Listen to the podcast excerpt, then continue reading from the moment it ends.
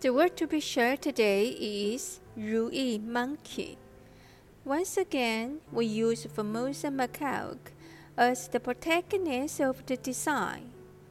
The cute little monkey is so strong, with full and sturdy body and limbs, and a long tail carried high, slightly raised chin and mouth which seems to be able to feel its carefree and happy mood. The base is a ruyi with beautiful shape, which is ambitious in Chinese culture.